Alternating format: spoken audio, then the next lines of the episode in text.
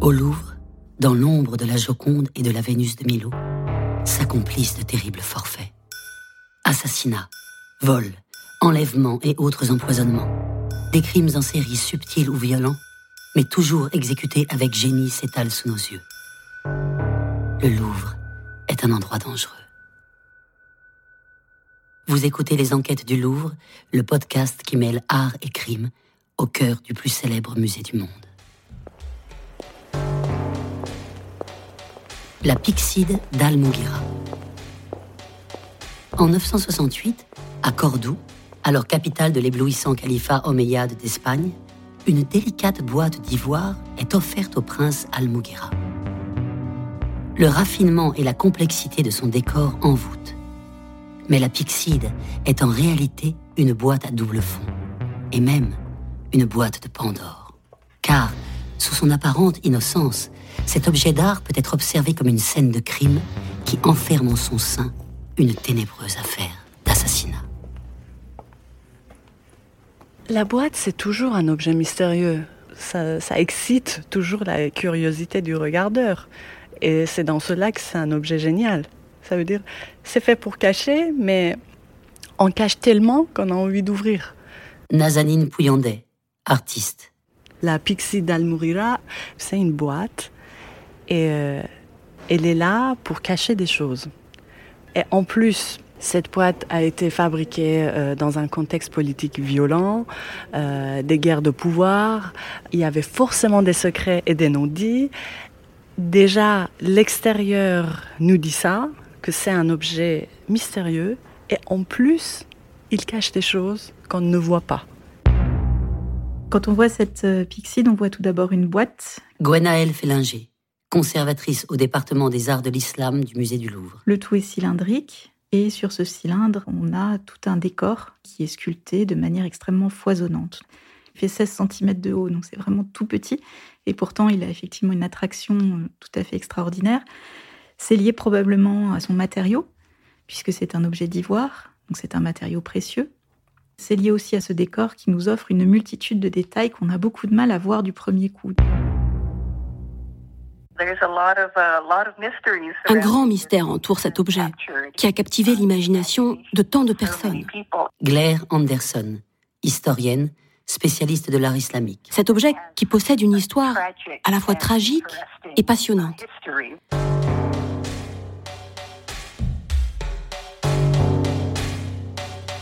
Donc nous sommes à Cordoue à la fin du Xe siècle, dans la seconde moitié du Xe siècle. Et Cordoue, à cette période-là, est la capitale de l'Empire omeyyade d'Espagne. Les Omeyyades, c'est une dynastie installée en Espagne depuis 756 précisément. Et c'est une dynastie héritière d'une autre dynastie qui porte le même nom, mais qui, elle, régnait en Syrie et qui se trouve être la première dynastie euh, de ce qu'on a appelé euh, l'Empire islamique. Donc cette toute première dynastie omeyyade de Syrie a été exterminée en 750. Un seul descendant de cette dynastie s'est réfugié en Espagne, y a fondé tout d'abord un émirat, donc un petit royaume. Et ce petit royaume, au début du Xe siècle, est devenu un califat. Donc Abd al-Rahman III est le premier calife, c'est lui le, le, personnage le plus important du Xe siècle. Son fils, qui s'appelle Al-Hakam II, lui succède et les choses vont se gâter effectivement, puisque Al-Hakam II a un jeune demi-frère qui s'appelle Al-Mughira et Al-Mughira est assassiné juste après la mort d'Al-Hakam II en 976.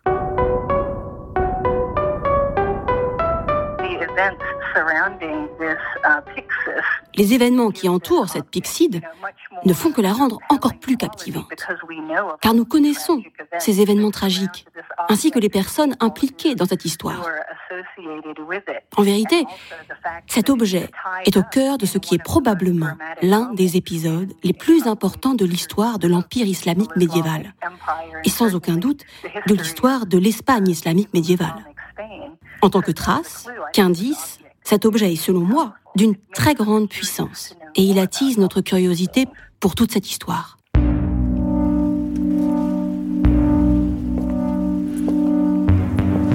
Quand on arrive sur une scène de crime, on regarde tout. Donc en fait, euh, il faut avoir une vision d'ensemble. Céline Dupont, adjudante chef de gendarmerie en section de recherche. Pour avoir une vision euh, globale et complète de la scène, on ne bouge rien. Comme ça, on garde tous les indices matériels aussi intacts que possible.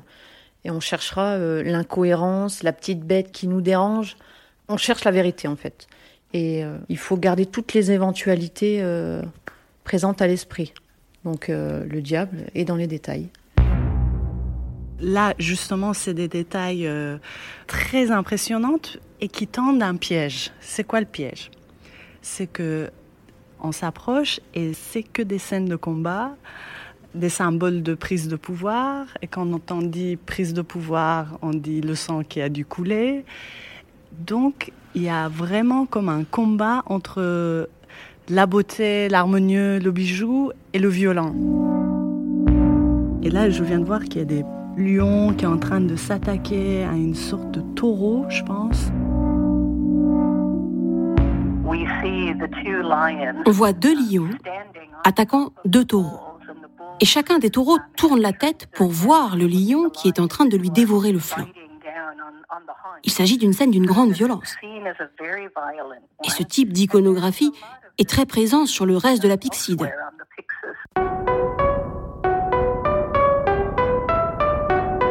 ces scènes sont des scènes cryptées. On est incapable, euh, lors d'une première vision de cette œuvre, de comprendre ce qu'a voulu dire euh, celui qui a choisi cette mise en scène derrière ces différentes scénettes. Et nous, comme un des mortels, nous sommes absolument incapables de le comprendre. Il faut que l'on nous aide à les décrypter.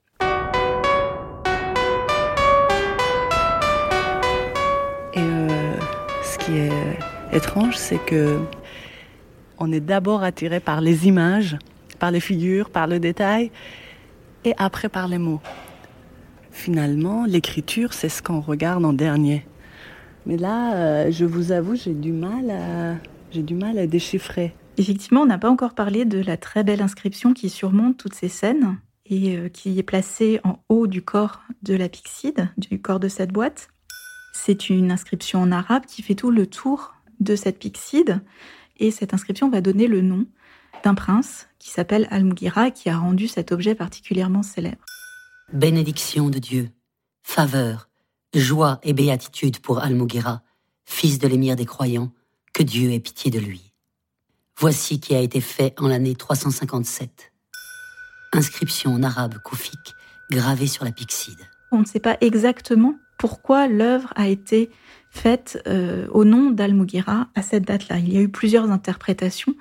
Il y a un historien de l'art qui, lui, voit dans cette œuvre un cadeau de mise en garde Al-Mughira qui euh, serait destiné à l'empêcher de vouloir euh, briguer le pouvoir. Et au contraire, à la même période, on a une autre historienne de l'art qui, elle, dit que cet objet est un cadeau d'incitation à prendre ce pouvoir. Donc on a vraiment des interprétations complètement contradictoires dans cette œuvre. Et c'est ces interprétations-là qui vont justement ouvrir sur euh, la cour de Cordoue et nous ouvrir un champ d'interprétation politique assez divers. N'est-il pas temps, à présent, de parler de la violence qu'a subie le propriétaire de cet objet? Ce pauvre prince Almgira a une destinée tout à fait funeste, puisqu'il est assassiné en 976 au moment où son frère, qui était alors le calife régnant et qui s'appelait Alakam II, décède, et où deux partis s'opposent à la cour, l'un en sa faveur et l'autre en faveur du fils d'Alakam II, qui s'appelle Hicham et qui va succéder à son père. Donc il est assassiné pour que son neveu puisse justement succéder à Alakam II. Dans la nuit du samedi au dimanche 3 Ramadan 366, le 1er octobre 976, le calife Alakam mourut.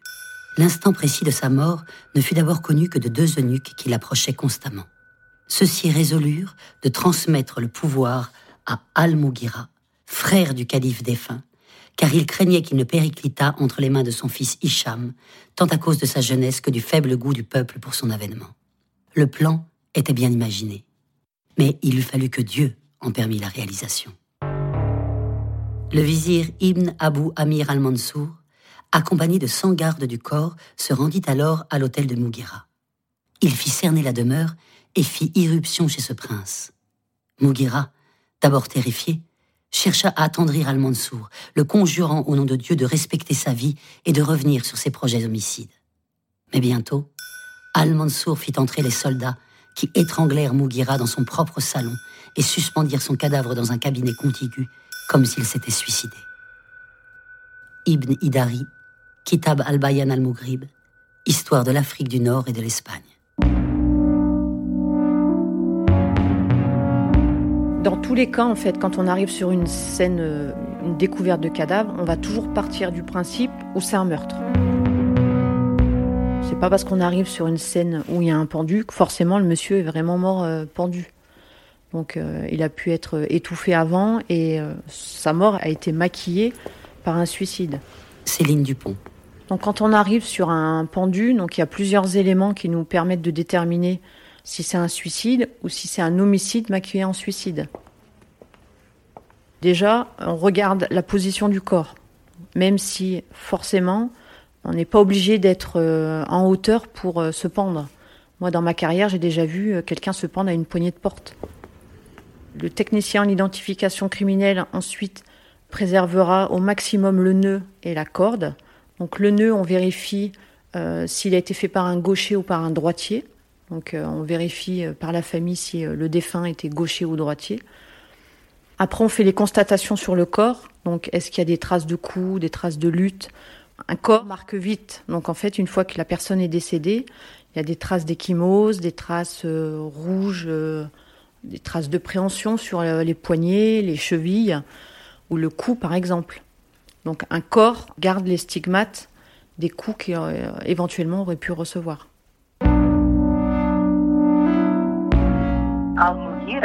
Al-Mughira qui en tant que fils du calife aurait eu la légitimité nécessaire pour prétendre au trône, a été assassiné par le vizir Ibn Abi Amir, qui établira ensuite sa propre dynastie de régents du royaume et restera connu dans l'histoire comme Al-Mansour. Anderson. Et il se pourrait que le texte arabe contienne quelques indices. Certains spécialistes ont émis l'hypothèse selon laquelle il serait l'amant de Soub. La mère du prince Hicham était une esclave concubine, Soub la Basque, que son maître, le calife Alakam, appelait Jaifar, et qui, habile chanteuse, exerçait sur le calife une grande influence. Ce fut par cette femme que le vizir Ibn Abu Amir al-Mansour arriva si vite et si haut. Il sut se concilier cette femme par ses bons services, les plaisirs qu'il lui procura, les sommes considérables qu'il mit à sa disposition, si bien qu'il la fascina et domina son cœur. Ibn Idari, Kitab al-Bayan al-Mughrib, Histoire de l'Afrique du Nord et de l'Espagne. La main des femmes, elle est souvent cachée derrière celle des hommes, mais ça n'empêche qu'elle est présente. Gwenaëlle Félinger. Les femmes de la cour, et en particulier les femmes d'origine servile, puisque les concubines du calife sont d'origine servile pour la plupart, ont un rôle vraiment très important. On a plutôt l'image de femmes cloîtrées dans des harems, ce qui relève un peu du cliché malgré tout. Ce n'est pas parce qu'elles sont parfois cloîtrées dans des harems, qu'elles n'ont pas de rôle politique, au contraire. Et effectivement, dans le cas de cette Pixide, euh, il y a des femmes qui ont un rôle politique extrêmement important. On assiste à l'époque à une véritable lutte, à une lutte de pouvoir à la cour entre différents clans. D'un côté, on a Al-Mughira et sa puissante mère Al-Mushtaq, qui était la favorite du premier calife, Abd al-Rahman, et il faut se souvenir qu'Al-Mughira lui-même était le fils préféré de celui-ci. Et de l'autre côté, on a Soub, qui a affirmé son pouvoir aux côtés du calife Alakam, et qui préférait sans doute que ce soit son jeune fils, neveu d'Al-Mughira, qui monte sur le trône. Et c'est ainsi qu'ont émergé des luttes de pouvoir entre ces deux femmes, ces deux fils, et les différents clans qui se sont rangés d'un côté ou de l'autre.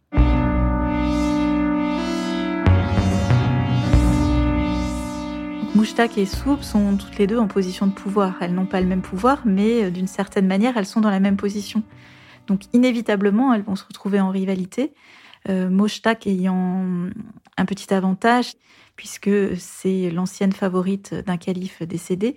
Elle est déjà en place, elle a déjà euh, fait fortune d'une certaine manière, puisque le, la place de favorite lui assure des cadeaux du calife et lui assure une certaine fortune.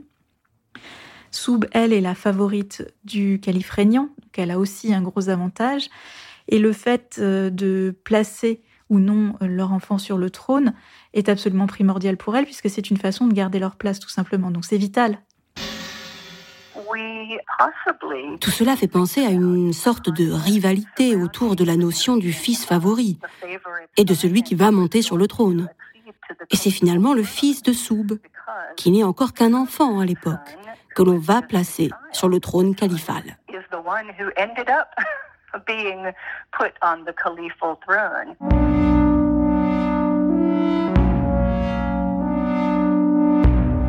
Alors on pense effectivement que Mouchtak est la commanditaire de la Pixide et que c'est même probablement elle qui a choisi les différentes scénettes qui ornent cette Pixide de manière à en faire un cadeau de bon augure destiné à son fils.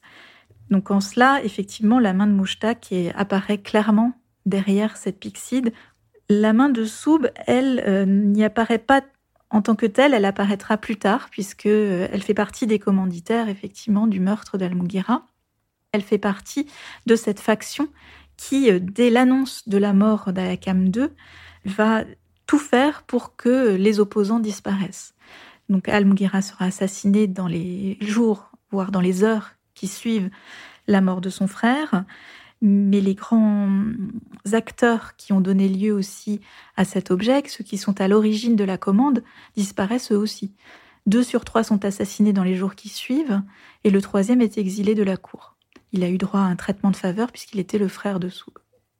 Donc, tous les personnages qui sont impliqués dans sa fabrication sont effectivement impliqués de près ou de loin dans euh, ces intrigues politiques qui ont mené à l'assassinat du prince. Il y a tellement de tristesse et de tragédie autour de ce personnage, assassiné alors qu'il n'a que 25 ans. Pour moi, cela confère véritablement à cet objet une part d'ombre, une sorte de profonde mélancolie.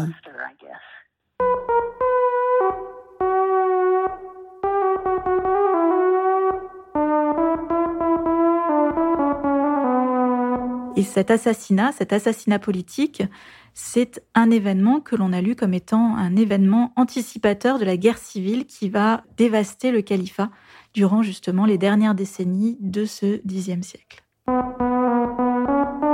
En fait, quand il y a un assassinat, quand il y a un membre d'une équipe qui est tué sur la criminalité organisée, on tue en retour un membre de l'autre équipe. Donc euh, c'est l'effet boomerang, la vendetta, la vengeance. Et ça n'arrête jamais en fait. Donc à un moment donné, on doit céder du terrain, céder un marché, donner de l'argent. Et en fait, c'est toute leur organisation qui doit être revue. Mais en fait, ça a des conséquences, euh, tout se paie dans ce monde. Un assassinat ne euh, peut pas rester impuni. Et ça, en fait, c'est l'effet boule de neige. Et cet assassinat, il marque effectivement, d'une certaine manière, le début de la fin. Mais de quelle fin? Ça n'est pas la fin de l'histoire de l'Espagne, clairement pas. Ça n'est même pas encore la fin de l'histoire euh, islamique du sud de l'Espagne, d'Al-Andalus. C'est un changement d'air plutôt qu'une fin.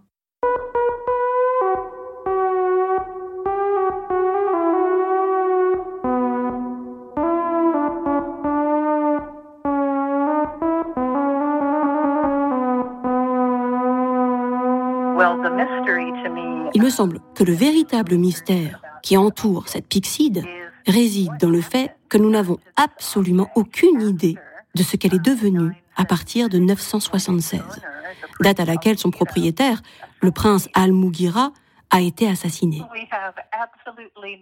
Nous n'avons absolument aucune idée de son parcours, des mains dans lesquelles elle a pu passer, avant de se retrouver dans les collections du Louvre.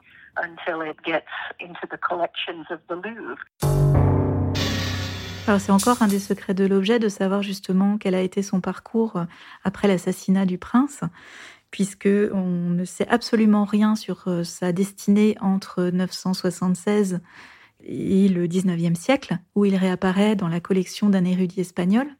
Il est acheté ensuite par le Louvre en 1898. Et c'est à ce moment-là un achat qui est considéré par les conservateurs comme extrêmement important, puisqu'on a les, rapports du Conseil.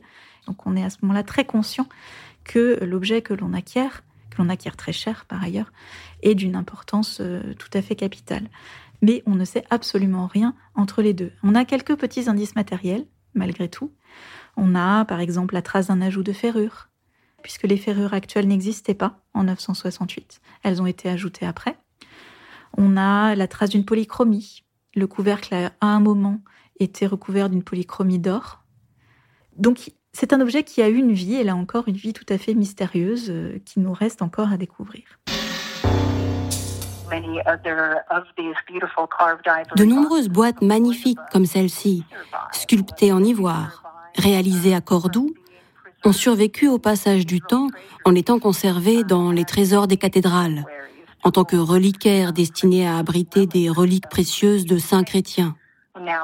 Quant à la façon dont elles sont arrivées dans ces trésors d'église, qu'il s'agisse de cadeaux diplomatiques ou d'autres types de cadeaux, ou encore de butins de guerre, cela reste un mystère. Il reste beaucoup, beaucoup de questions ouvertes, donc l'objet renferme encore énormément de secrets. C'est le propre des chefs-d'œuvre, d'une certaine manière, que de renfermer une multitude de secrets superposés, d'être euh, un décor, euh, d'une certaine manière, en mille feuilles de secrets. Et on sait euh, finalement aussi peu de choses sur Al-Mughira lui-même, puisqu'on n'a pas d'écrit de sa main, on a très peu d'éléments sur sa vie, si ce n'est qu'il est assassiné, parce qu'il représente une menace évidente en 976. Donc on a encore des éléments bien manquants dans ce puzzle. En fait, on s'approche au maximum de la vérité, mais on n'a jamais la vérité totale. On peut expliquer un peu le pourquoi, le comment, mais il restera toujours euh, une part de mystère, euh, et c'est toujours frustrant pour nous. On n'a pas assisté à la scène, donc euh, on n'a que des petits bouts. Mais en fait, c'est passionnant une enquête. Donc on cherche tout le temps. Si on ne trouve pas, c'est frustrant. Donc on continue.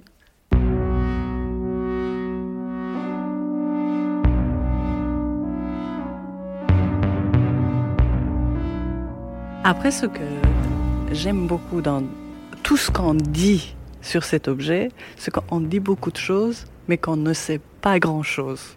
Nazanine Pouyandé. Ça, ça fait partie du côté très mystérieux, très énigmatique et magnétique de l'objet. Et ça, ça veut dire que cet objet et son histoire sont plus forts que nous.